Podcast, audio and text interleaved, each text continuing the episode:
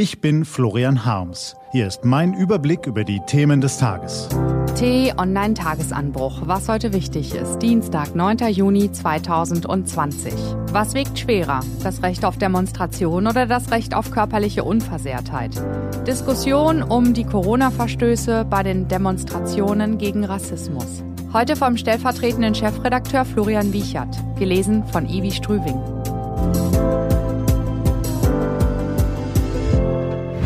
Was war?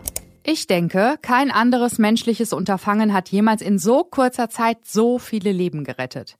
Gesagt hat ihn Solomon Xiang. Er ist ein Studienleiter von der US-Universität im kalifornischen Berkeley. Mit seinem Team hat er herausgefunden, dass bis zum 6. April die Maßnahmen zur Eindämmung der Corona-Pandemie rund 530 Millionen Infektionen allein in sechs Ländern verhindert haben. Erschienen ist die Studie im Magazin Nature, genau wie eine Analyse von Forschern vom Imperial College London. Die hat ergeben, dass der groß angelegte Lockdown allein in elf europäischen Ländern bis Anfang Mai etwa 3,1 Millionen Todesfälle verhindert hat. Die Zahlen sind natürlich mit äußerster Vorsicht zu genießen und Schwankungen unterworfen. Trotzdem zeigen sie, wir haben alle Leben gerettet. In Europa und in Deutschland. Darauf können wir alle gemeinsam stolz sein. Und uns getrost den nächsten Problemen widmen? Zum Beispiel könnten wir an einer Demonstration gegen Rassismus teilnehmen. Rassismus tötet schließlich auch, genau wie eine Pandemie. Gesehen haben wir das beim brutalen Mord an George Floyd in Minneapolis in den USA.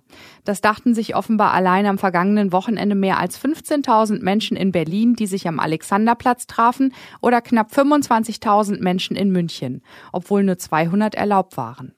Die Polizei ließ sie gewähren und erntete dafür Kritik. In München hieß es im Polizeibericht später, ein polizeiliches Einschreiten war insbesondere durch die erheblichen Teilnehmerzahlen und die erwartbaren gruppendynamischen Effekte mit Blick auf die Verhältnismäßigkeit nicht geboten. Seitdem diskutiert Deutschland, was wiegt schwerer, das Recht auf Demonstration oder das Recht auf körperliche Unversehrtheit, die tödliche Gefahr durch Rassismus oder die durch eine Pandemie. Heiligt der Zweck die Mittel? Hinter der Diskussion um die Corona-Verstöße bei den Demonstrationen steckt noch etwas ganz anderes. Ein diffuses Gefühl in der Gesellschaft, eine Unsicherheit, die seit Beginn der Pandemie besteht, aber derzeit besonders groß ist. Die Frage, was darf ich eigentlich und was nicht? Das gilt sowohl rechtlich, weil die unterschiedlichen Regeln in den verschiedenen Ländern längst nicht mehr greifbar sind, als auch moralisch. Statt die Polizei für nicht eingehaltene Abstandsregeln in München oder Berlin verantwortlich zu machen, hätten die Veranstalter der Demonstrationen ihre wichtige Botschaft gegen Rassismus auch anders kundtun können. Wir sind das erste Land, das erfolgreich Spitzenfußball mitten in einer Pandemie ermöglicht. Wir können bereits wieder Restaurants, Bars und Hotels besuchen. Wir haben digitale Konzerte am TV verfolgt. Wir haben Pflegekräfte unsere Solidarität mit Applaus von Balkonen gezeigt. Da werden wir es doch wohl schaffen, eine Demonstration unter ungefährer Einhaltung von Schutzmaßnahmen durchzuführen. Als Menschenkette durch die gesamte Stadt ohne Anfassen, indem alle ihre Plakate aus den Fenstern hängen lassen, einfach mit dem gebotenen Abstand, dann braucht niemand beginnen, Leben aufs Spiel zu setzen, um Leben zu retten. Im Zweifel sorgt das sogar für mehr Aufmerksamkeit und Schlagzeilen. Denn selbst wenn es immer weniger neue Fälle in Deutschland gibt und Europa schon Millionen Menschen gerettet hat, ist die Pandemie noch nicht besiegt.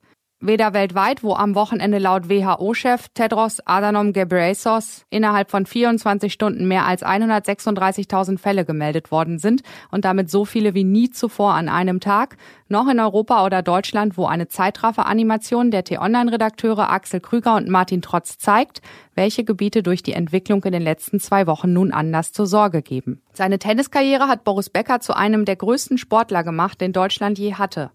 Doch nach der Karriere bekam sein Ruf Risse. Nun steht Boris Becker wieder im Fokus, weil er auf einer Demo gegen Rassismus in London war und dafür in sozialen Netzwerken verunglimpft wurde. Beckers Reaktion, bei Twitter postete er ein Video und sagte über Rassismus in Deutschland, bei uns wird es so ein bisschen unter den Teppich gekehrt. Ich finde das schade. Wir sollten deutlich mehr öffentlich darüber sprechen. Wir sind alle eine Familie. Was ist dran an den Vorwürfen der Tennislegende? Kehrt Deutschland Rassismus unter den Teppich? Fakt ist, auch in Deutschland gab es in den vergangenen 20 Jahren diverse rassistisch motivierte Polizeigewalt. SPD-Chefin Saskia Esken sagte in den Zeitungen der Funke Mediengruppe, auch in Deutschland gibt es latenten Rassismus in den Reihen der Sicherheitskräfte. Obwohl die große Mehrheit der Polizeibediensteten solchen Tendenzen sehr kritisch gegenüberstehe und unter dem potenziellen Vertrauensverlust leide, der sich daraus ergebe. Und nicht nur bei der Polizei. Boris Becker weiß, wovon er spricht, weil seine Familie mehrfach Opfer von Rassismus wurde. Reden wir also zu wenig über Rassismus? Es lohnt sich in jedem Fall, sich mit den Vorwürfen von Boris Becker auseinanderzusetzen. Was steht an? Die T-Online-Redaktion blickt für Sie heute unter anderem auf diese Themen. In der kommenden Woche erscheint sie endlich, die Corona-Warn-App. Wenn Sie wissen wollen, wie die App funktioniert, was sie bringt und was sie nicht kann, sind Sie hier richtig. Die T-Online-Fotoshow gibt auch schon einen kleinen Einblick, wie die Warn-App aussehen soll. Heute empfängt der unterklassige Club 1. FC Saarbrücken Bayer Leverkusen, morgen der FC Bayern Eintracht Frankfurt. Natürlich wieder mit Masken, Abstand und jeweils im Live-Ticker bei t-online.de. Diese und andere Nachrichten, Analysen, Interviews und Kolumnen gibt's den ganzen Tag auf t-online.de. Das war der T-Online-Tagesanbruch vom 9. Juni 2020, produziert vom Online-Radio- und Podcast-Anbieter Detektor FM. Den Podcast gibt's auch auf Spotify. Einfach nach Tagesanbruch suchen und folgen.